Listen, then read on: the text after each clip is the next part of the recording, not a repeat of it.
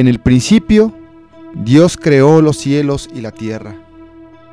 En un lugar de la Mancha, de cuyo nombre no quiero acordarme, canta, oh musa, la cólera del pélida de Aquiles.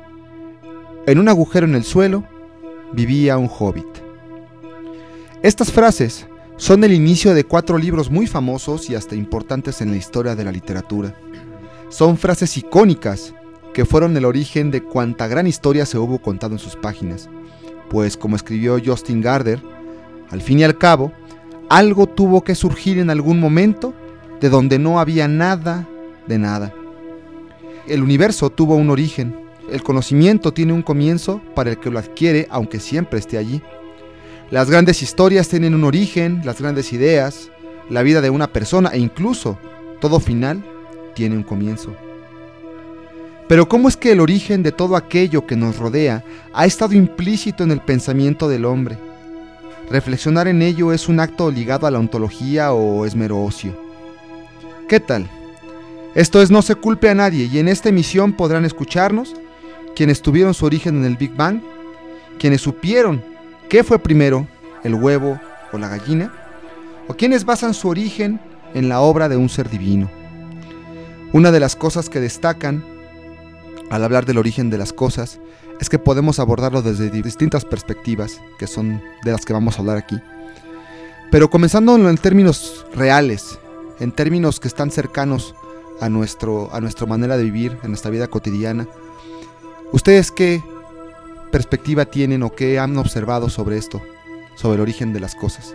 Pues creo que todas las cosas tuvieron un origen, entonces hablar del origen, dejando la pura palabra y pensar en todas las cosas que tienen origen, pues eso sería algo infinito, ¿no? No acabaríamos. Pero pues vamos a empezar entonces. Qué bueno que dices la palabra empezar porque yo, yo realmente me siento emocionado, ya que este es nuestro primer capítulo. En unas semanas lo van a poder estar este, escuchando por ahí en, en las plataformas digitales y realmente es emocionante grabar este primer episodio para todos ustedes. Pero bueno, regresando al tema, eh, ya que Julio dice la palabra creación, Origen, este, güey. ¿Origen? Traigo por ahí una idea. La parte del origen te liga mucho a, a lo que es todo y nada a la vez, ¿no? Entonces, el todo lo definen como un estado natural y eterno, sin espacio ni tiempo. En el vacío cuántico, en el vacío está el todo y la nada a la vez. ¿A, qué quiero llegar con esto? Que, que parece que es un ciclo sin fin, y que una cosa te lleva a la otra, ¿no? Como, como la pregunta de qué es realmente todo y en ese sentido que abarca la nada, ¿no? Y te das cuenta que están tan ligados que parece que es lo mismo. De hecho, este la voy a regar un poco porque no recuerdo si es Sócrates. Es el que dice que el, origen de todo y de, nada, ¿no? Siempre estuvo ahí. No tiene, en realidad, la, la existencia del universo, pues no, no, no tuvo un origen. Siempre ha estado ahí, siempre va a estar. A pesar de que existamos o no existamos nosotros, los seres humanos. Y también este, pues plantea esto tanto que dice que ni siquiera tiene sentido el preguntarse por un origen, porque pues no, nunca existió, no va a existir. Se autoelimina, se elimina eh, la, misma pregunta, ¿no? Con, al, hacer, al hacer la pregunta, pues estás... Es que al final la, la pregunta tiene como un propósito, ¿no? Y este tema me gustó porque te lleva a buscar o sea, a entender más a fondo ciertas definiciones de otros conceptos, ¿no? O sea, qué es el espacio, qué es el tiempo, para poder llegar a, esta creación del todo, ¿no? Y como sabemos, el tiempo y el espacio están unidos a la materia, y cuando el tiempo y el espacio comienzan a existir, el tiempo mismo comienza a existir. Ah, o sea, aunque parezca redundante, así es.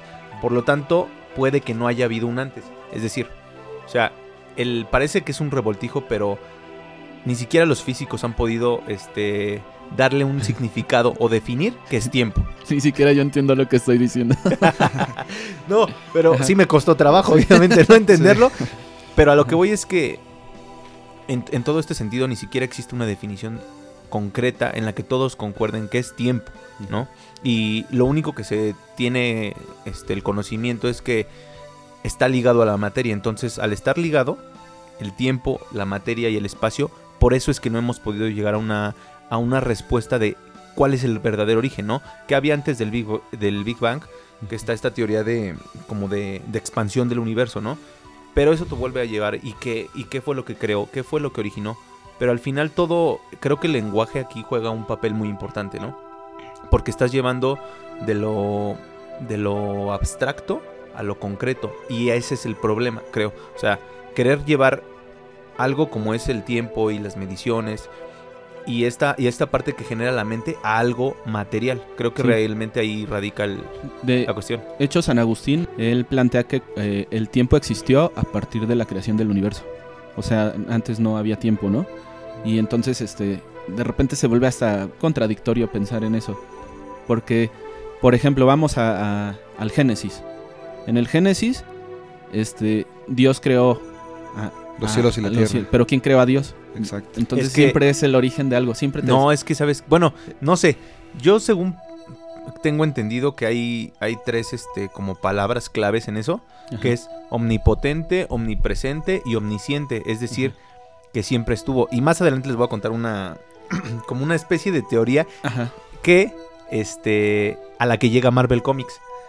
¿No? Ajá. Pero bu- bueno, ya va a ser más Es adelante. que también esto, esto de Dios eh, está bien extraño o, o, bueno dentro de la mentalidad humana, porque igual como dices, eh, la palabra, el lenguaje, en realidad también es, eh, en la Biblia, si no me equivoco, la creación empieza cuando dice algo de que él habló, ¿no? De que se escuchó su palabra. Igual en el Popol Vuh, también este, la creación inicia con la palabra de, de los señores. Este, De hecho, de hecho en, la teología judeocristiana, el principio eh, pues se plantea que Dios forma los cielos y la tierra. Pero ese pensamiento, lo que obviamente que el, cuando se plantea el qué hubo antes de que Dios creara, nos tiene que llevar a la, conclusión de que antes de que eso se creara, la creación fuera, el universo fuera, Dios ya existía. Y ante la pregunta de entonces quién creó a Dios, pues lo que surge es que si, si se, se tiene el entendido de que Dios es omnipresente, tuvo que haber sido el mismo. Entonces, en ese sentido, eh, pasa algo con el caso, en el caso de Dios, ¿no? Que es algo, bueno, que es, es importante hablar del tema de Dios porque pues es lo que para mucha gente, en la su mayoría, considera que es origen de todo, ¿no? Que es cuando Él dice que decreta las cosas y que por esa simple eh, razón de decirlas, decretarlas, se, se hacen. La, expresión en la, en la teología judeocristiana, la- el nombre de Dios, el nombre de Dios, del, del Dios de los hebreos, el nombre de Yahvé o Jehová, como se le llame, significa Él hace que llegue a ser. Pero y a su vez, él, en en- dentro de la divina providencia, en- ya en la parte judeocristiana, cuando se desprende de su Hijo, que su Hijo Cristo, Cristo es la palabra o es el verbo. Entonces es una forma que él se desprende de él y por esa razón es que él puede crear o puede hacer su voluntad a través del uso de la palabra. Y es que, y es que por ejemplo, esto, esto es muy importante, porque por ejemplo, de hecho en la actualidad, eh, aunque no, no dejando de lado el contexto religioso, eh, eh, por ejemplo en, la- canción de Don Palabras, ¿no? De la maldita vecindad, habla justamente, esta canción habla, habla de Don Palabras, que es un sujeto, es, un, es, una, es un arquetipo, esta figura, que se encuentra en, las calles contando de cómo las cosas se crean a partir de que uno las nombra. Es que es como el, es que es como el sonido. El sonido en el espacio no existe porque no hay nada que lo, que lo Que lo escuche. De igual forma las cosas no pueden existir a menos que nosotros las nombremos. Y por ejemplo, en palabras de la maldita vecindad, en una entrevista que ustedes pueden escuchar en SoundCloud, ahí ellos, eh, ahí el Rocco y los demás miembros hablan de cómo justamente se están refiriendo a cómo el hombre tiene la capacidad de crear sus propias realidades o sus propias utopías o sus, los propios mundos ideales a través de lo que ellos dicen, ¿no? Pero eso contra filosóficamente es ahorita que mencionaba la parte filosófica es muy interesante porque por ejemplo este Epicuro en las cartas a Menecio él decía por ejemplo que el origen de las cosas hay a través del placer y de la belleza, el placer moderado. Por otro lado, Séneca decía que el origen de las cosas se halla a través de la naturaleza y que es el hombre el que tiene que regresar a la naturaleza misma para poder entender su origen y poder así transformarse. Pero entonces siempre está presente la conciencia, ¿no? La conciencia humana para, para... La búsqueda del origen siempre va de la, por la conciencia humana Sí, claro. y por la concepción de los conceptos en cuestión de que pues a- una silla, como decías las palabras, una silla puede ser cualquier cosa hasta que nombras la palabra silla Exacto. y el, y el concepto de silla, ¿no? Que se sirve para sentarse y ya después pues le damos forma, pero la utilidad y todo lo que tiene, pues la idea de silla sigue, sigue Exacto. estando. Y es, que, y es que es parte de los principios de la ontología en la filosófica, ¿no? Que tienes que saber tú de dónde vienes, dónde estás y hacia dónde te diriges. O sea, son como que las tres preguntas más importantes, ¿no? Y obviamente para saber hacia dónde nos, vamos, nos dirigimos, tenemos que saber de dónde venimos y dónde estamos parados ahorita. Como diría Julio Cortázar, ¿no? En uno de sus, de sus cartas que escribió, que, se- eh, que en sus audios que él grabó, que dice, y arriba, y arriba y abajo no quiere decir nada cuando no se sabe dónde se está. Entonces el partir del saber dónde está, dónde, de dónde venimos, cuál es el origen de las cosas, que esto incluso aplica al el por qué estamos, hicimos este podcast, ¿no? Hacia dónde nos queremos dirigir, que esa es la razón, yo creo que es la razón principal por la que decidimos abordar este tema, ¿no? Más allá del origen del podcast, pues el origen del por qué estamos aquí, de Yo- dónde se originó todo, ¿no? Yo- no, pues eh, en ese aspecto también este creo que también la pregunta principal es el origen de la vida, ¿no? ¿Por qué estamos aquí? ¿Cuál es nuestro objetivo como estando en, en este plano? Eh, ¿Cuál es el objetivo? Y el origen de la vida, que pues el origen de las especies de Darwin es algo que digo la palabra origen aunque Es que la palabra origen es como Ajá. muy, muy general y, lo y la podemos aplicar pues para cualquier tipo de, de origen, ¿no? Entre origen, creación, habría que definirlo bien cuál es, cuál es cada cual, pero realmente por eso es tan atractivo este tema como, como primer capítulo. Es que ahí también era lo que les preguntaba, o sea, ¿cuál es el origen de la palabra origen? Como que la palabra viene de origio y se puede significar varias cosas, por ejemplo, comienzo, irrupción, inicio, surgimiento o motivo de algo. O sea, y si dices cuál es mi origen, pensándolo como cuál es mi motivo, ya empiezas a filosofar más cabrón, Sí, ¿no? claro. Es que es, es lo que te digo, o sea, se busca un propósito, Ajá. ¿no? Al querer definir esto, todo se busca con un propósito y... Y solamente nosotros le damos ese propósito porque al final las cosas existen sin propósito, ¿no? Uno es el que le da ese, ese significado que a veces es como dicen, no, es que el universo tiene algo preparado para ti. No mames, ¿no? O sea, el- Ah, quién sabe. Adán sí lo cree. No, ya no crees. él- No, mi- él con- cree. mira, con, con, con o sin nosotros, las cosas pueden darse o no darse. Es un mar, es un mar infinito de posibilidades, ¿no? Aquí estamos como definiendo, el, por ejemplo, el, pri- el principio, a lo mejor en el universo mismo, a lo mejor en el universo mismo, el concepto del principio es muy diferente al que nosotros conocemos, ¿no? Va, también hay, este, por ejemplo, una palabra que es abiogénesis. A biogénesis. Ajá. Eh, pensando en la vida. O sea, digamos que ahorita la vida su- surge o tiene su origen en la vida. O sea, nosotros nacimos de un, de un ser vivo y todo lo, toda la, la vida que está existiendo este, ya viene a partir de un ser vivo. La gallina nació del huevo, el huevo de la gallina, ¿no? Como hacemos ahorita. Pues, eh, pues obviamente saben que to- todos sabemos que el huevo fue después. Yo no estoy de Pero- acuerdo. ¿eh? Tú lo que quieres Ah, es sa- huevo adentro. no, ya. Este, entonces, abiogénesis, lo que. lo que. Lo que dice es. O, o- o de lo que trata Te quedaste con ganas de decir algo, Dan. A ver. es de pensar en cómo surgió la vida antes de que no existiera vida. Cómo tuvo su origen. Entonces, eh, la biogénesis lo que está planteando o lo que quiere buscar, digo, es todo un- una ciencia que se está explorando, eh, donde generan este, geo- geográficamente, geológicamente, con climas y todo, bueno, tratan de generar un ambiente donde de la nada, de puros materiales inorgánicos, este, surjan seres orgánicos. Claro. Que bueno, también no estamos seguros de que todos los seres vivos sean seres orgánicos. Digo, nada más aquí en la Bueno, Tierra. Recuerda que a final de cuentas los, lo- la- la- la- las, las cuestiones, toda esta cuestión de los seres, este, los microorganismos, ¿no? Como tal la vida, eso vino muy, eso sí está, está, o sea, se ha hablado mucho en la ciencia, ¿no? O sea, antes de que, se- de que todo se empezara a generar a nivel de, mic- de microorganismos o de organismos vivos como tal, pues primero tuvo que haber ese caos, ¿no? Y de la generación espontánea que tú puedes eh, que experimentar en tu casa, pues originó todo lo que conocemos en el universo. Es que ese es un problema. Porque No, la generación es- espontánea no existe. Ah, es que ese es el problema. La generación espontánea plantea que surge algo de la nada. Ah, sí, sí, o- sí, sí, sí, sí. O, o en, Sí, dado caso también, lo podría pensar así, de, de materiales inertes. Que es más o menos también lo que se estaría planteando. No igual, pero en abiogénesis. O sea, de, de materiales. Entonces es lo que quise decir, ¿no? A lo mejor.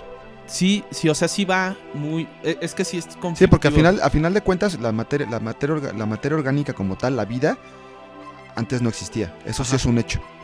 Y, y- y de hecho lo plantean los griegos en el Arge, este, eh, Tales de Mileto y sus discípulos, este, la escuela de Mileto, es- se me fue este, ahorita sus nombres, pero ahorita se los digo, este, es, es esta parte donde ellos dicen que surge la vida a partir del aire, otros dicen que a Ah, partir sí. de los cuatro Los elementos, elemen- ¿no? elementos, sí. Sí, es que es, es la como la ay no me acuerdo los la filosofía natural, algo así. O sea, bueno, es que era una, era un asomo tenían- realmente, ¿no? Ajá, tenían como como una línea de seguir las cosas por cómo se habían creado de manera natural, como dices, ¿no? O sea, Ujú. unos se basaban en alguno en algún elemento, ¿no?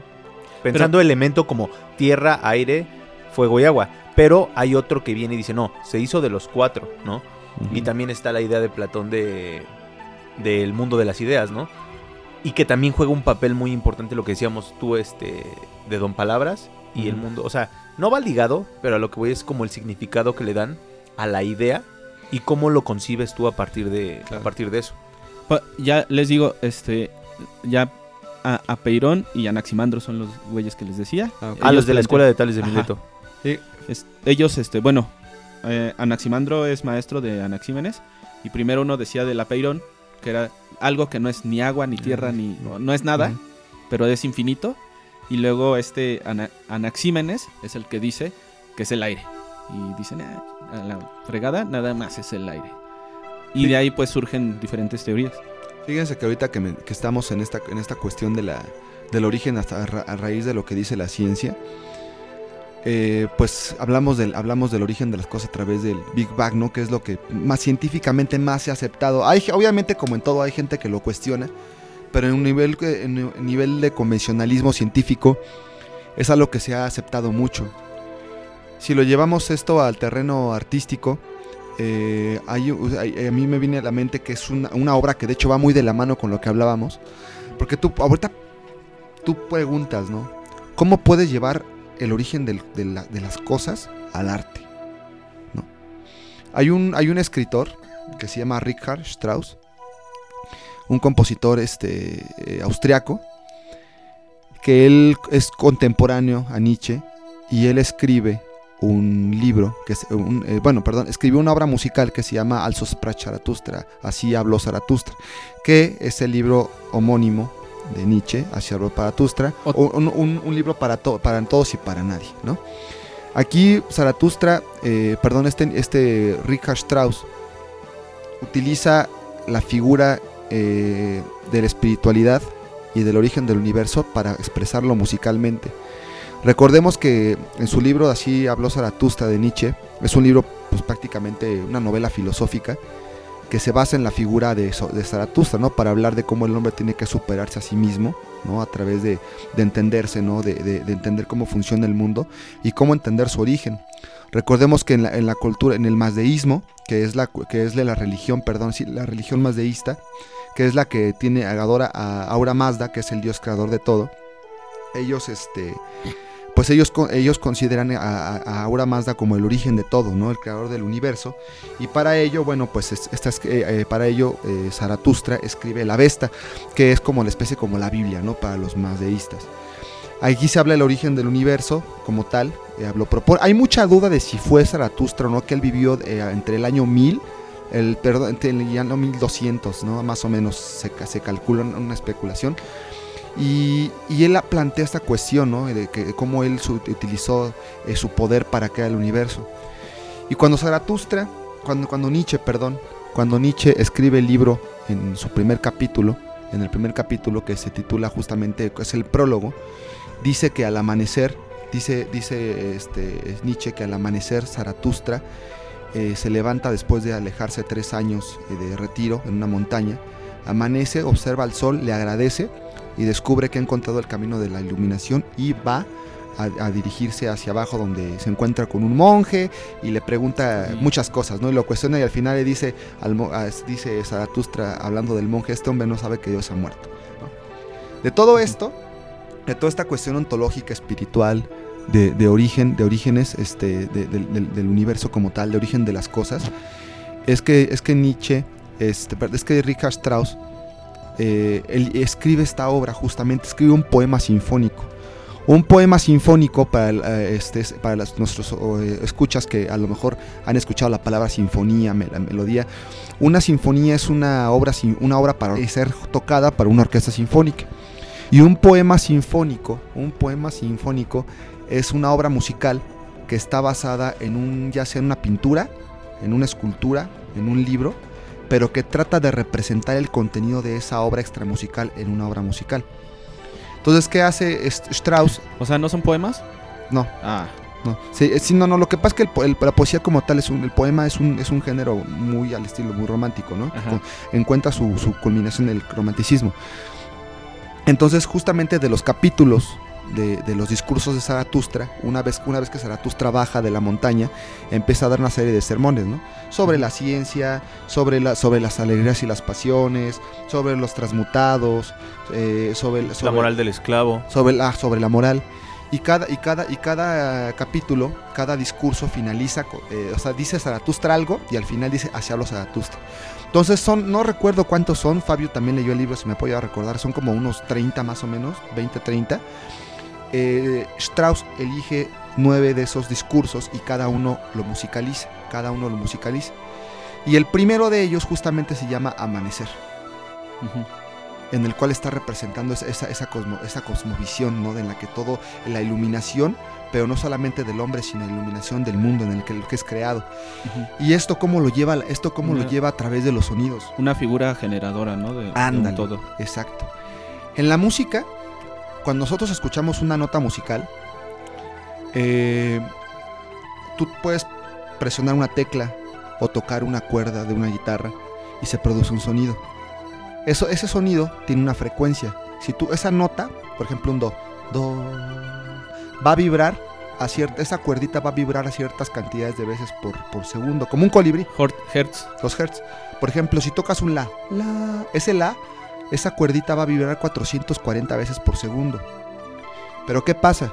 Si tú duplicas la cantidad de hertz, te va a salir esa misma nota, pero con un rango más agudo. ¿Qué va pasando? Que los sonidos, en cuestión de hertz, se van desdoblando hacia arriba, se van, se van por, por cuestiones, este, eh, por dupla, perdón, por, sí, por duplas, no, ¿cómo sería? Por, no es por múltiplos, por, sí, por duplas, o sea, si eh, una frecuencia de 1, la otra va a tener 2, la otra va a tener 4, 8, Sí, se va 16, haciendo doble. 32, ajá. Entonces, eso pasa con las notas, pero todas Como las, exponencial, ¿no? ajá, todas las notas musicales van a originarse de una sola. Ujú. Es si, si, tú, si yo agarro esa gráfica y escribo las notas que van surgiendo a partir de ese desdoblamiento del número de hertz que, que existen, y esas, esas notas tú las escribes, ajá, te va a quedar una partitura, es decir, te va eh, las cinco líneas en las que se escribe la música y las notitas. Lo que hace Richard Strauss es que toma esa gráfica y la convierte en partitura. Entonces, lo que tú escuchas, eh, este tema que es muy famoso, que el tema de Amanecer de Así Zaratustra, empieza con un do. Do, sol, do. Tar, tarán, tan, tan, tan. Que eso, Oye, eso tiene que ver con, con lo de los armónicos, ¿no? exacto, la teoría de los La armónicos. Sí, sí, los sí. armónicos. Yo sabía que hay una parte. Bueno, yo la escuché con Deodato. Ujú. Sí, es esa de. tun, turun. No, ¿No? no, no, no. Aquí es, es- es- es el tema. ¿Viste la película de Odisea en el espacio? Es Sí, que- nada más que la está tarareando. Le estoy tarareando mal, yo creo. Pero Igual es que, ¿sabes yo tarareo feo. Fíjate, yo la, yo la relaciono ahí un poco con... Hay una parte de Toy Story que creo que sale. Se parece, pero no es igual. ¿Se parece? Se parece. Sí, Sí. que es cuando... Fíjate, y yo lo iba a relacionar porque es cuando sale voz. Ah, Y- pero, están tratando de hacer la misma. ajá, exacto. Y te, voy decir, por- y te voy a decir por qué, creo yo. Ajá. Porque siento, yo le quiero... Más bien, yo le quiero dar la relación de que si el libro es de... Así ahorita que lo mencionas, de Así habló Zaratustra, que habla del superhombre, Ujú. Voz llega ante, ante todos como el super, el super muñeco, ¿no? Sí, claro. Entonces, siento que tiene, puede llevar alguna relación o Eso tiene le un estamos, nombre. le estamos dando la relación, que al final eso es, eso fíjate, eso nos podría llevar a ser creatividad, ¿no? Claro. Que es, es esta capacidad de poder relacionar cosas que no tienen sentido Ajá. para darles un Claro. significado. De hecho, eso, eso que comentas tiene un nombre. En la, en la industria de la música para cine o la música para televisión, se le conoce como music alike. O sea, es música que, se- que no, para no pagar derechos, que se parezca a.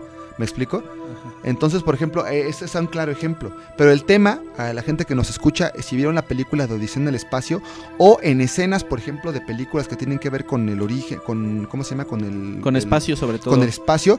Kubrick Lo voy a tararear. Va, es- va más o menos así. Tan, tan, tan. Pa, pam, pam, pam, pam, pam. Sí, en. Los Simpson también este Cuando ponen está, mucho cuando, el- cuando de mero está co- de cavernícola. ¿no? Ajá, sí. Es- esa es la obra a la que me refiero. Esa obra como tal, si tú extraes la partitura de esa, de esa pieza que es una obra para orquesta, que por cierto la obra al final termina ta tan tarata y explota la música y luego se vuelve a reducir y se queda otra vez en el do con el que comienza. Ah, que lo como- toca por cierto un órgano, que el órgano filo- filosóficamente es como el símbolo de la religión, o sea, es como como es un instrumento religioso, hace como esa evocación, ¿no? Al origen si habrá tenido un origen divino, o ¿no? Y eso que comentas de la película es muy importante por esa relación que existen entre las, entre las obras. Fíjate, yo ni, ni, ni lo había pensado. y Yo me había dado cuenta porque te digo que escuché la, esta canción de Deodato y tiene ese, como ese sonido de... turú. Sí es. Sí. Y, y es creo, es que no me acuerdo en qué parte es, pero creo que es cuando sale voz. En la de hecho- 2, Toy Story 2. De hecho también hay que No, hablar- es en la 1, ¿no? que no, va la- volando. La, verdad no Ah, recuerdo, pero ta, ta, debería ta. de ser. No, no es, No, en, esa es no es la en de- esa parte.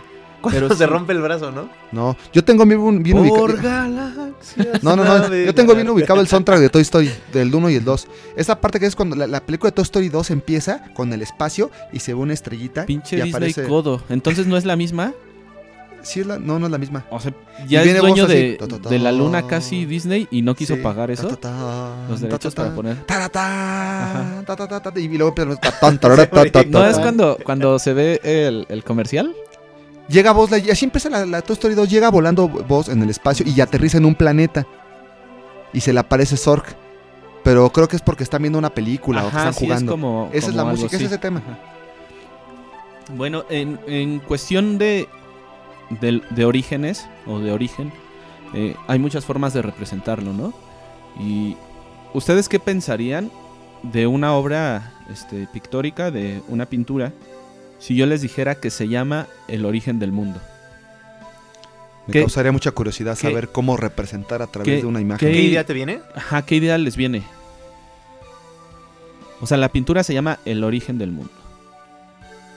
Un- una, una especie de, de esfera que se contrae y se expande. O, o yo te preguntaría, depende de qué corriente eh, este, en la pintura hables. Eh, para allá vamos, para allá vamos. Si fuera, bueno, esta pintura eh, está por ahí de pegándole al realismo. O sea, es como una de las pinturas que, que inician con realismo. O sea, con, con las cosas como son, eh, sin, sin tanta, sin romanticismo, sin ocultar las situaciones, todo así como va, como es. Ah, no es. Ah, no. Una mujer embarazada, tal No, vez. yo vi una vez, creo. Ah, por ahí, por ahí va. ¿Sí? Sí, ¿No es la de. ¿No es una de Salvador Dalí? No, pero ah, ok. Es que hay una de Salvador Ajá. Dalí que sale como un hombre de, de- No sé, me acuerdo si es un huevo o, o es la tierra. Que se ve que se está como abriendo y va saliendo. A ver, a ver, no sé cómo se llama. Pero más o menos la recuerdo. No la Ya, recuerdo ya. bien, pero bueno. Si es, si es, re- si es realismo, se me- esto se me vendría a la mente. Bueno, lo que yo dije es Sí. surrealismo, ¿va? Ajá, sí, Sí, pues hecho, sí. está bien marihuano. Uno bien crudo y el otro bien marihuano, bien ácido. Este, pues sí, eh, eh, la pintura es de Gustav Kubert y actualmente se ubica en el Museo de Orsay. Este, la pintura solamente es prácticamente realismo porque no casi es una foto de, de una mujer que viene desde aquí, desde la parte del pecho, el plexo solar, le llaman algunos, hasta un poquito abajo de sus piernas. O sea, se, se ven sus pechos, su vientre y su vagina, pero así directamente a, así como es. De hecho, al- eh, hubo mucho escándalo en su tiempo porque pues parecía pornográfico más que otra cosa. Y pues de por sí Gustav, este, él se, se alejaba de los códigos académicos. O sea, él pues de alguna manera eh, no concordaba. ¿Pero sí estudió? Pues sí, pero si no no le gustaba. Creo que por eso Eso también, está padre, este, ¿no? Cuando primero conoces la- las reglas luego para romperlas. Creo que por eso también me, me gustó esta obra, porque pues sí, Sí. tiene un rechazo hacia la academia bastante fuerte. Y pues en la pintura este, de los códigos entonces vigentes, eh, e- él detesta el, el desnudo en los ámbitos mitológicos u oníricos. Ok. O sea, él quiere representar las cosas como son y, y confrontando directamente a la realidad, ¿no? Que es, Ok. este, el cuadro estuvo por mucho tiempo escondido, por lo mismo. Estuvo escondido y después ahí hay una historia completa de, De cómo se recuperó. de cómo se recuperó, quién lo encontró. Por ahí lo compraron algunas personas como que a medio escondidas, las tenían, ni siquiera la tenían en exhibición, la tenían guardada. Y pues sí, como les digo, este, él rechazaba pues los desnudos idealizados, que no fueran directamente lo que Como el arte grecolatino. Ajá. Y entonces él, o más bien eh, este pensamiento de ver la imagen después, pues se las mostraría, pero pues ahí búsquenlo ustedes. Este, bueno, aquí no Ok. lo pueden ver. Eh, creo que está muy buena esta representación, o es bastante acertada. En el instante esto eh, voy a, a leerlo porque es algo que escribí. Y, Ok. y, y, bueno, yo pregunto así, ¿qué representación más fiel existe del origen del mundo, tal y tal y como lo conocemos, si no es a través del sexo y del vientre de la mujer que nos dio origen? Eh, de- a través de este origen podemos formar las ideas y dentro de esa idea pues la idea de origen. Claro. O sea, el mismo origen este, nos permite tomar esta representación. No sé si me Claro, entienden. sí, sí, sí, sí. O sea, Sí, el mismo origen este, no, existiría, no existiría el concepto origen si no tuviéramos tenido un origen nosotros.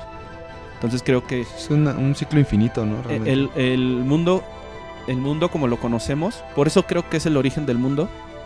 Ya esta es mi interpretación bien viajada, pero bueno. No, está bien, pues el arte Este- también es para eso, ¿no? Para que se interprete. Esta, esta concepción del origen del mundo este, solamente la podemos tener cuando existimos.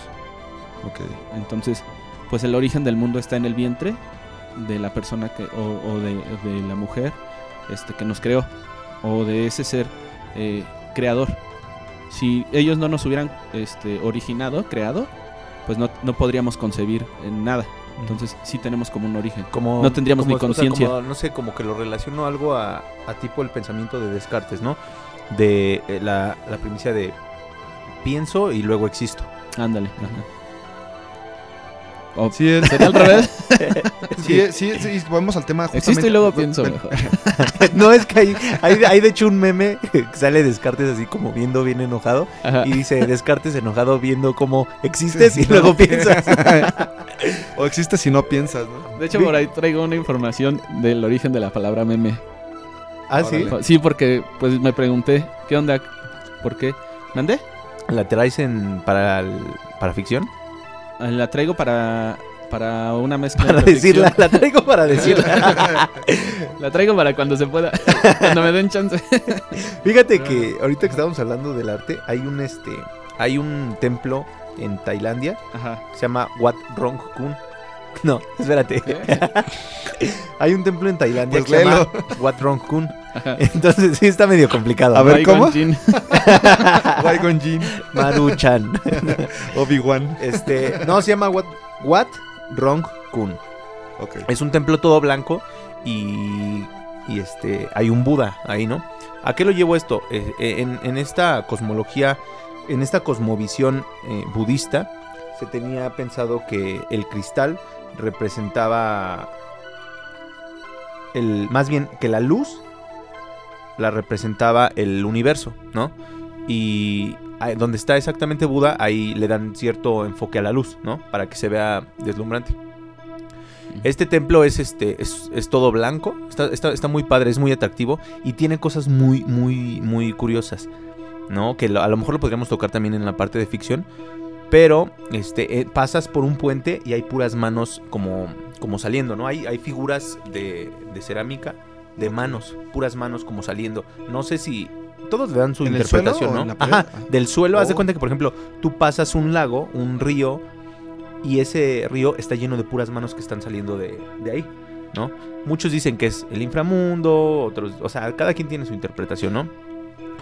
En este templo este, es todo, todo, todo blanco completamente y hay mucha cultura pop, mucha cultura geek, ¿no? Hay, hay figuras de Gollum, de Iron Man, de Kung Fu Panda, hay pinturas donde sale Matrix. Ah, O sea, no, son, pero entonces no es una, no es una construcción este, así antigua. no, no, es este, es, es moderna, Ok, ok. pero tiene este, est- está rara, ¿sabes? Porque te digo que tiene, es un templo donde tienen a Buda Claro. y está todo esto, Pokémones, o sea, todo lo que te puedas imaginar de, ajá, de cultura geek, es- es- está súper padre. Pero bueno, este, lo digo porque, por ejemplo, en la, en la, en la idea budista se tenía, se tenía, este, más bien, no, más bien, en la concepción budista se tenía la idea de que no había un creador como tal. Y es- es- es- esa definición fue la que más me gustó y con la que yo traigo como que todas, este, todo lo relacionado, porque creo que va por ahí con lo que nos decía Julio también, ¿no? Pero fíjate qué interesante en la arquitectura, ¿no? Sería en este caso en la arquitectura, Ajá, en la, en la arquitectura y en la escultura. la escultura, el origen. ¿Qué es lo que, lo que pasa luego también con algunas iglesias, ¿no? Y, y templo- eh, las algunas iglesias católicas, por ejemplo, que si a través de la, de la arquitectura tratan de evocar el, el- el camino del hombre desde que nace hasta que muere, ¿no? Sí, y te digo que este, este templo está, está muy raro, está muy raro, pero el Buda, eh, en esta, te digo, en esta idea que tenían de Buda y de la creación, no se pensaba en un ser creador, ¿no? Que había originado todo, ¿no? Es decir, aquí se, se creía que todo era un ciclo, era parte de un ciclo de construcción y de destrucción. Y al final la ciencia también lleva a eso. Bueno, algunas teorías, ¿no? No todas, algunas teorías. E incluso la lo, lo que les decía al, al inicio de, de Marvel, ¿no? Que también lleva a lo mismo. Entonces todo, todos convergen en que no, no existe como tal una creación, sino en un ciclo sin fin que se Claro. construye y se destruye. De hecho, de hecho la gente, de hecho la gente que es muy radical dice, ay, es que el budismo es el budismo es la religión atea por excelencia, ¿no? Lo que pasa es que los, los budistas tienen una, una visión muy amplia de las cosas. No es que no crean en Dios, es que ellos piensan que si Dios existe o no existe, esto forma parte de un todo, que tú y yo somos lo mismo, formamos parte de la Tierra, de las estrellas, de los planetas. Pero la gente que es muy radical, y ahora imagínate cómo llevas eso a la escultura y a la, y a la- a la escultura y a la arquitectura, ¿no? Pues es que al final estamos hechos de, de eso, ¿no? Sí. Todos somos, Somos- todo. Del cosmos. Pero eso, eso de lo de que decías de Marvel. Entonces, en, en la idea de, de este universo, este, hay una. hay un cómic, una teoría. Hay un cómic. Ahora los este, cómics son teoría, ahora son ciencia. Ya ¿no? son ciencia. Sí. O Este, sea, así como estás de tramado, sí te creo. Sí, ¿eh? Hay un cómic este, que tiene, tiene poco, me parece que salió en marzo. Hay una Biblia. Es mi Hay una- religión. esa hay una iglesia. Pero bueno, este, hay un cómic que habla de, de precisamente de, de la creación, de, de cómo se creó todo el universo Marvel a partir de la destrucción de todo. ¿A qué voy? Este, quedan, se- muere todo, este, explota todo, no hay nada y nada más se queda Galactus y, Pero ¿qué había antes? y Franklin. Eh, ¿Mande? ¿Qué había antes? pues todo el universo Marvel. O sea, O sea, nos- Es decir, los planetas, este, los Vengadores, todo esto que conocemos de ahorita, todo esta como este universo, ¿Esta realidad? ajá, esta realidad, este universo Marvel, que sabemos Civil War, este, O ¿qué sea, más? todo eso pasó antes de que, que- que viviéramos nosotros. No, ya, no, ya, me, ya me perdí en el tiempo. No, no, no. Haz de cuenta, en el universo Marvel, pues ya ves que tienen todos igual su origen y todo. Hay y han pasado ciertos eventos, exactamente, Ah, ¿no? ya, ya entiendo. Ajá. Ajá. Entonces, esta Guerra del Infinito, el Guantelete, Civil War, y no estoy hablando de las películas, sino de los cómics. Eh, Born Again de Daredevil. Bueno, X, ¿no? Hay muchos. No, Todos no estos sé eventos-. Este, ya pasaron. Ajá. Ok. Se destruye Ah. todo y se queda nada más Galactus y, y Franklin Richards, que es hijo de Sue Storm y de Reed Richards, de los Fantásticos. Tienen un hijo, ¿no? Este hijo se queda nada más con Galactus. ¿No su hijo era la mole? La antorcha humana. Este, este hijo de ellos se queda con Galactus platicando y le dice Galactus, yo ya, yo ya voy a desaparecer. Me voy a convertir en esta, en esta, en este ente, en esta energía que es creadora y destructora. Y le dice este Richards, bueno, cuéntame, antes de que, de que te vayas, cuéntame cómo se originó todo, ¿no? Porque Galactus es este ser cósmico que devora mundos y eso. Entonces Galactus le empieza a contar cómo es que cómo es que se empieza a crear el universo a partir de, de la erupción de otra realidad moribunda. Es decir, todo venía de algo, ¿no? De otra explosión, de otra destrucción. Y fue en esta nueva existencia que yo Galactus, su único sobreviviente humano, emergí sin estado y sin forma. Con esa erupción llegaron ecos de energía, ¿no? Ecos de energía, de conciencia y que se fueron soli- solidificando en seres cósmicos que personificaban la inteligencia de este universo naciente. Literal lo acabo de leer, Órale. así como viene, ¿no? Este, de ahí se forman los abstractos o este, bueno, sí, así se llaman en el cómic, ¿no? Los abstractos ven cómo se forma Galactus y estos ab- abstractos pues son la eternidad, este, la muerte, Lord Caos, Maestro del Orden. Esta muerte que, que en- realmente en la Guerra del Infinito del guantelete de Thanos es porque Thanos está enamorado de la muerte y le quiere entregar a ella la mitad de la población del universo. Nada que ver con, con, esta, con las películas, ¿no? Obviamente tenían que ligarlo a algo. Oye, pero- eso, sí, eso está muy, muy intenso. Ya es, ya es prácticamente como hacer una un eco de lo que hacían los griegos en la antigüedad con la era lo que te iba mitología. decir. O sea, Ajá. porque para ellos era lo mismo, era lo que ellos se recreaban para educarse o para aprender o para simplemente, porque sabían que eso era falso, ¿no? O a la- ay, bueno, no, Ajá. no estoy... O, o- eh, yo lo estoy viendo, perdón, eh, como, como esta situación donde como no sabes el origen de unas cosas, tú le pones un origen. Y entonces por, por eso tenían dioses para cada cosa.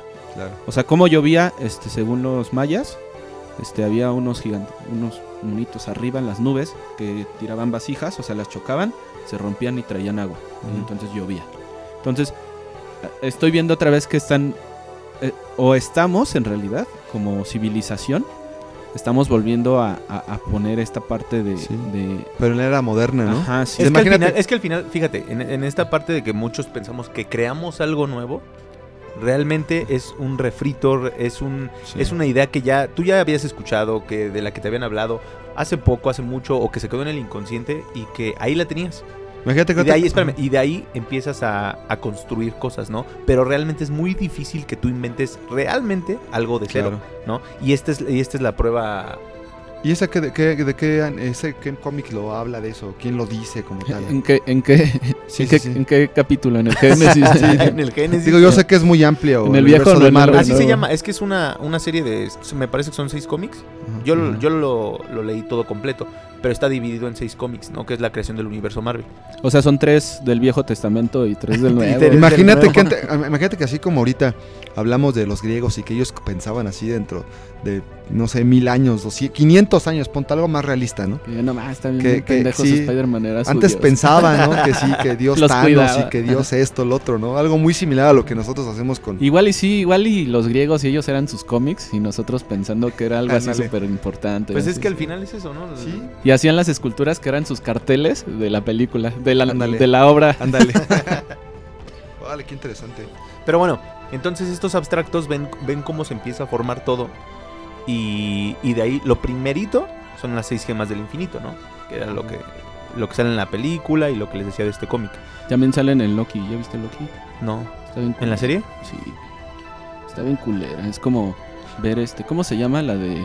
la del nariz de porquito? ¿Cuál es ese Oh, por qué? ah, este. Academia Umbrella. Ah, Este. La neta se me hace un refrito de Academia Umbrella en algunas cosas. No, no lo he visto, pero ¿de qué va? Igual hablan del tiempo, de unos dioses. Bueno, de, de unos entes que cuidan las líneas del tiempo. Entonces, si tú te tu- sales del tiempo, de tu. ¿Cómo? Díganme. de tu línea, de tu camino, de tu... Sí, de tu camino, pues de tu destino. Este, entonces, si haces algún acto o tienes un acto que se sale de lo que tu destino estaba planteado, entonces los dioses del tiempo te sacan de esa línea para que no alteres todas las líneas del tiempo. Entonces Loki, cuando se roba el, ah, yo no, no les voy a decir más. Spoilers. Este, bueno, eso es, es, es corto. Este, se roba el tercer acto y de ahí, pues él abre una línea del tiempo y de ahí va- empieza la historia. Órale. Que también va con la película, o sea, salen Sí, escenas con de la, con la 1 creo que es, ¿no? Cuando el Capitán América se ve sus nalgas. Y dice, ay, eres el culo de América. Ay, ah, pero denle, después. Bueno, ya lo entonces ven. este, nos quedamos en que se crean las seis gemas del infinito. Y de ahí la nave de Galactus choca con, el- con energía alfa y omega. Y según esta, esta idea que tienen en Marvel es que de ese choque, ese choque es el Big Bang. ¿no? Ok. Que de ahí se empieza a crear todo. Y los primeros seres son los Acanti. Este, seres pasivos que recorrían el espacio, que son como una, como una idea de, de peces. Se los voy a ir como diciendo rápidamente, ¿no? Cómo va. ¿Todo eso lo escribió Stan Lee?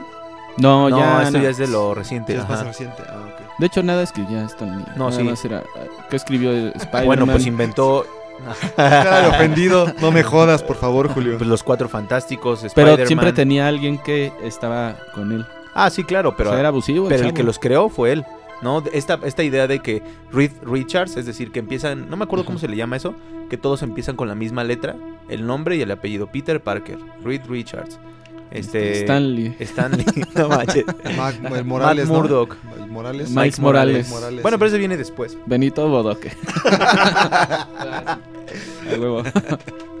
Laszlo Losla, Después de esto vienen los celestiales y los ancianos que vivían en espíritu, ¿no?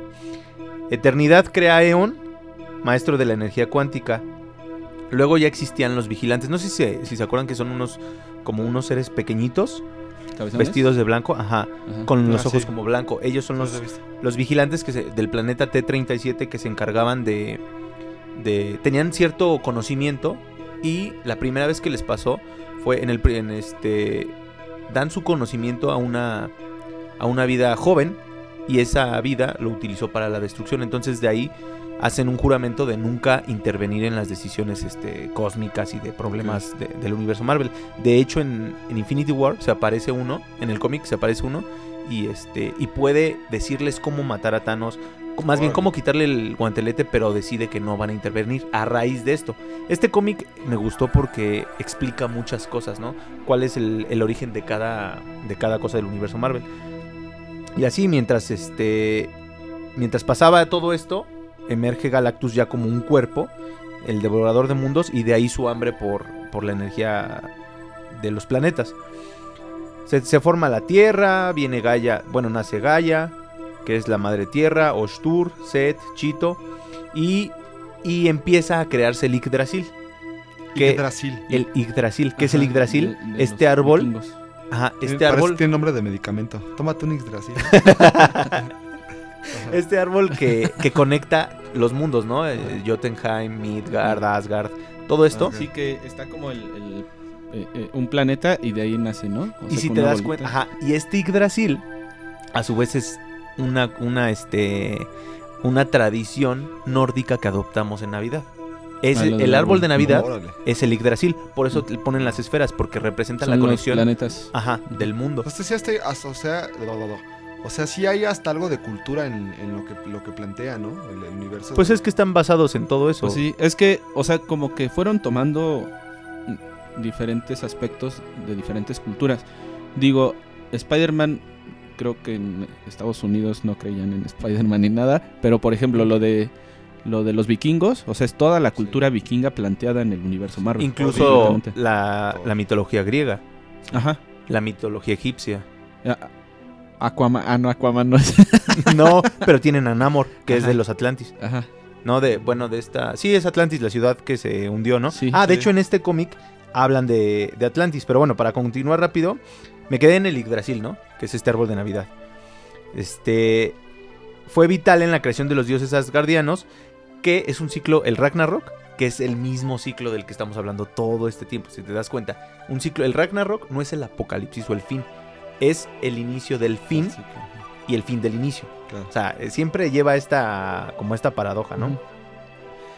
Es inicio, es como una. De hecho, ellos tenían el símbolo, bueno, los vikingos eh, tenían un simbolito también de, un, de la serpiente, de Yggdrasil, que se está comiendo la cola. Ese, hace la que ese, ese es este, en la mitología nórdica, es el hijo de Loki, Ajá. que es una serpiente. También el hijo de Loki también es este Fernir, el...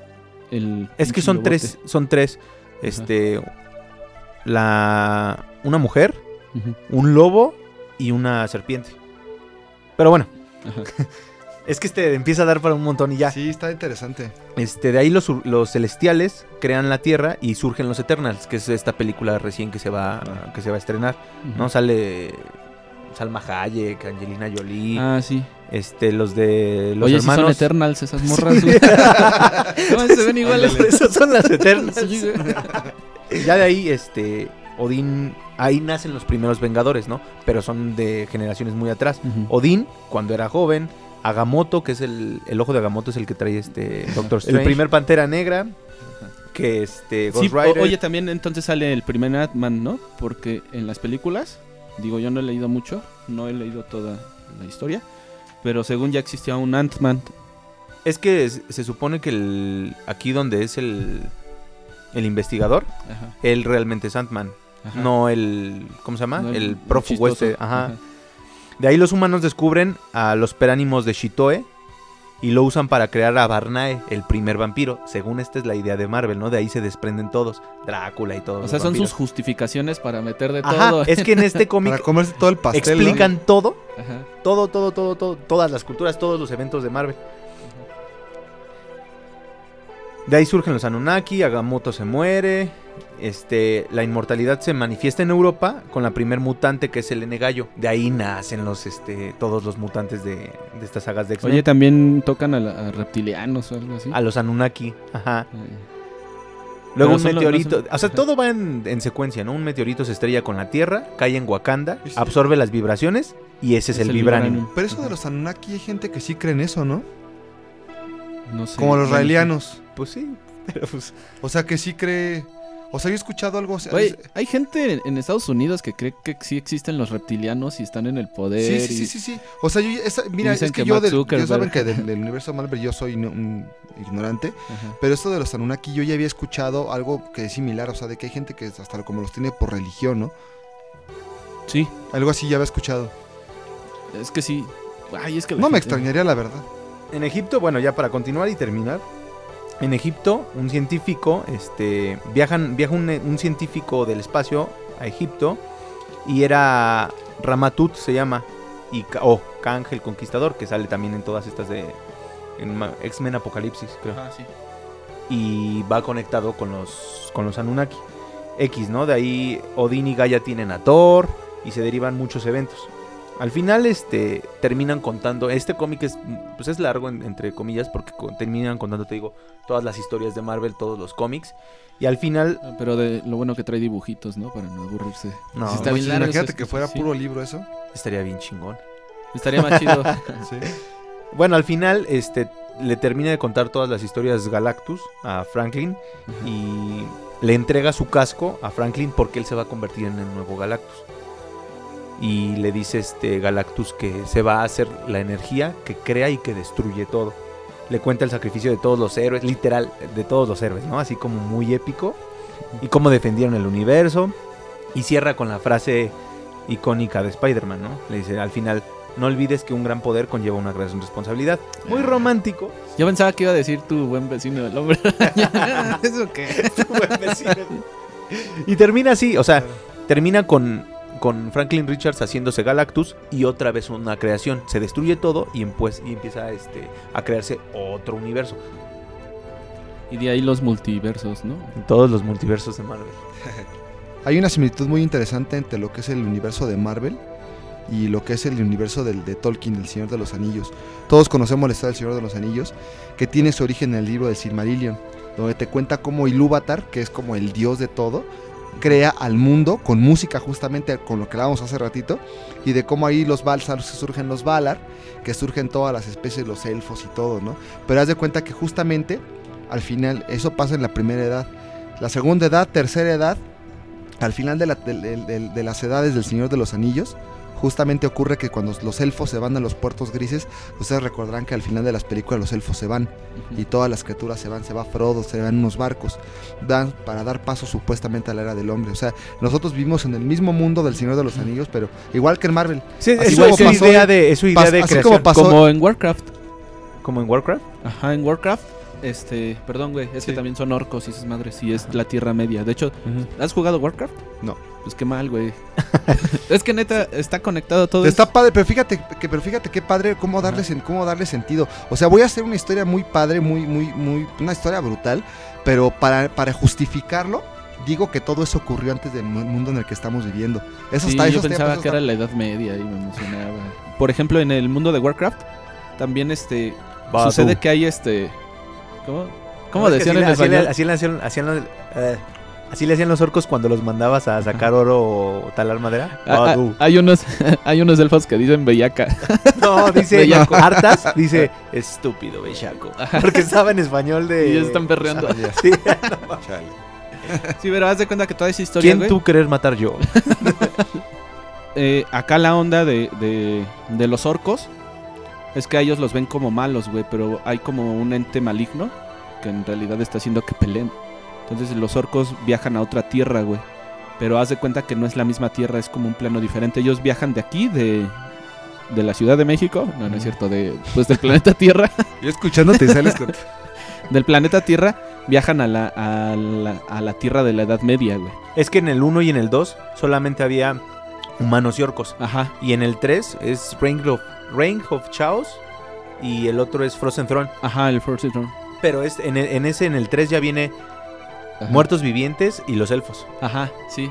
Y bueno, en la onda, güey, es que también hay. eh, estos güeyes se, da- se van para darle paso a la era del hombre. Pero pues los hombres van y lo siguen a la Tierra Media, güey. Entonces era un desmadre, güey. Pero está muy chingón, la neta, el que el juego está muy chido. Es muy caricaturizado. Pero pues ya si eres muy ñoño, te puedes jugar también es World, World of World Warcraft. of Warcraft. Ajá, güey. Que ese es en línea. En línea. No, ese sigue, ese siguen Ese sacando sigue- este. ajá. ajá. Pero, Pero son carísimos, La similitud que tiene con el Señor de los Anillos es, es el tipo de personajes o Sí. Es que es todo, güey. Aparte retoman otras otras cosas eh, de bueno, hasta Lovecraftianas, güey. Mm, ya. Y, y- e hindús y cosas así. De hecho, de hecho fíjate que en el de hecho fíjate que en el Silmarillion si tú lees la historia de cómo de cómo eh, cuando Ilúvatar o Eru que es el dios de todo crea Ea- crea este crea Ilúvatar crea Ea que es la tierra crea a, lo- a los Valar y uno de ellos Valar es Melkor. Y a todos de cuenta que a todos les dice a todos les dice a todos los Valar a sus hijos que son como los ángeles les dice que creen una música para crear el mundo. Y todos crean una música pero llega Melkor que es como el Valar que cuestiona todo y crea una música que a pesar de que es disonante, es diferente y es bella.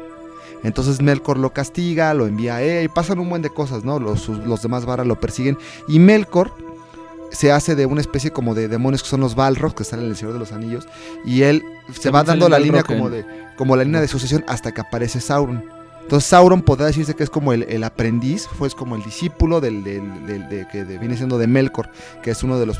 Y si tú lees la historia, Ajá. es muy similar a la de la Biblia. Si tú lees el Génesis de cómo Dios crea el mundo, cómo el diablo se revela, es expulsado, es la misma, es la misma historia. Y al final de todo, después de que pasan todas las edades, de que Aragón es coronado, se destruye Sauron, todo, se da supuestamente el- eh, los, los elfos, como decía ahorita, que se van a los puertos grises, se van junto con los, con los, con este Frodo, con los que estuvieron ligados al anillo, Con hartas. da paso a la, a la sociedad a la que estamos viviendo ahorita justamente. Ah, va, es que sí está similar. De hecho, ¿te acuerdas del rey que, que- que está poseído por el lengua de serpiente? El rey Theoden. Este se parece mucho a Arthas, porque Arthas, güey, este también es poseído por por Igual en Warcraft No, también. en Warcraft. No, no es poseído. Acuérdate que Artas, para salvar a su pueblo, hace un trato y da su vida. Ajá, y se vuelve como y malo, se vuelve ¿no? muerto viviente, ajá. Ajá. Se, mu- se vuelve muerto viviente y eso es lo que hace que sea el rey de los condenados, así lo llama el rey de los condenados. Salva a su salva a los humanos, a la raza humana de este como de esta horda de, de muertos vivientes lo salva, pero se convierte en ellos y después lidera una otro ataque contra los humanos. O sea, al final su sacrificio fue en vano. Ajá, pero tiene ahí como esta parte, si no mal recuerdo, de, de la situación en que está como poseído y él pues está como siendo mal guiado al inicio por el... Ajá, de hecho es la misma feo. imagen del trono de hielo, cuando Ajá. está en el trono del hielo se- que está poseído, bueno, convertido y este personaje del Señor del Ajá, sí, se parece un chingo. Eh, O neta, sea, a lo mejor se, inspiraron, a lo mejor no es, no es del Señor de los Anillos, pero está inspirado, ¿no? No, sí, abajo dice toda, eh, dice ¿Ah, sí? World of Warcraft, este, vaya el señor de los Ah, Anillos. Me gusta cómo dice, vaya el Señor de los Anillos. Vaya, el- No, no es cierto, pero sí se parece un chingo, güey. Bueno, Bueno, es ya- que sí. De hecho, ya no es la única historia en la que aparecen elfos o trolls, por Pero ejemplo. sí, sí se le da. Creo que todas las personas que hemos jugado eso siempre le, le hemos dado el peso a que es del Señor de los Anillos. O sea, lo jugamos pensando en que Sí. estamos jugando algo del Ah, Señor de los Anillos. Yo no lo pensaba como jugando un juego extra. Yo lo pensaba como completando lo que ya había leído. Yo como del- y- parte de la mitología. Ajá, sí. Órale. Como, como la Biblia 2, güey. La continuación. Sí. Sí. La, la venganza de Cristo. Bueno, pues ya Gente, Gente Para religiosa, terminar. discúlpenlo, por favor.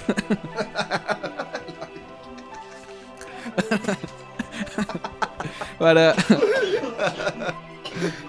Para terminar, pues nada más ya como pues dato curioso. Este, les voy a contar sobre la- el origen de la palabra meme. Porque siempre lo usamos todos, algunos hasta dicen momo en lugar de meme. Yo digo, Ah, qué buen momazo, qué ¿no? buen momazo, mi madre es así. Pero bueno, esto, la palabra surge desde 1976, Ah. ¿Ya había O sea, memes? más o menos. O sea, Las la mangas idea- del chaleco también eran memes, carnal. Ándale, sí. Eh, pero va, es, es que de verdad no, cuando ves los memes y todo, este es, pues es lenguaje, nada más que también con, con gráficos, bueno, con imágenes. Y el creador de la palabra o el que propuso esta idea es este Richard Dawkins. Richard Dawkins. En su libro. el, ¿Cómo? biólogo- el Richard Dawkins, ¿el biólogo? Sí, güey. Órale. Sí, de hecho, en su libro El gen egoísta. Sí, Búsquelo en ah, su libro. Sí, sí, Este- conozco ese libro, pero no lo he leído. Él afirma que existe una analogía entre la forma en que los memes o conductas se transmiten de una persona a otra y de una manera en que se transmiten los genes. O sea, así como, como heredas los genes a tus sucesores, Sí, sí, sí. de igual manera el meme va... ¿Se hereda? esto. Ajá, pero ahí va, ¿por qué? El meme sería una unidad cultural de imitación replicación y transmisión. O sea, tú ya tienes la imagen, la vuelves a poner, pero este la replicas pues y también este la transmites, pero este Dawkins lo que buscaba era que la palabra sonara a a gene, gene en Gen. inglés, ¿A inicio? Gin. no de, de gen. Como. Ah, ok. Ajá. y originalmente creó la palabra mi meme. Entonces de ahí, no voy a decir una mamada, no se te.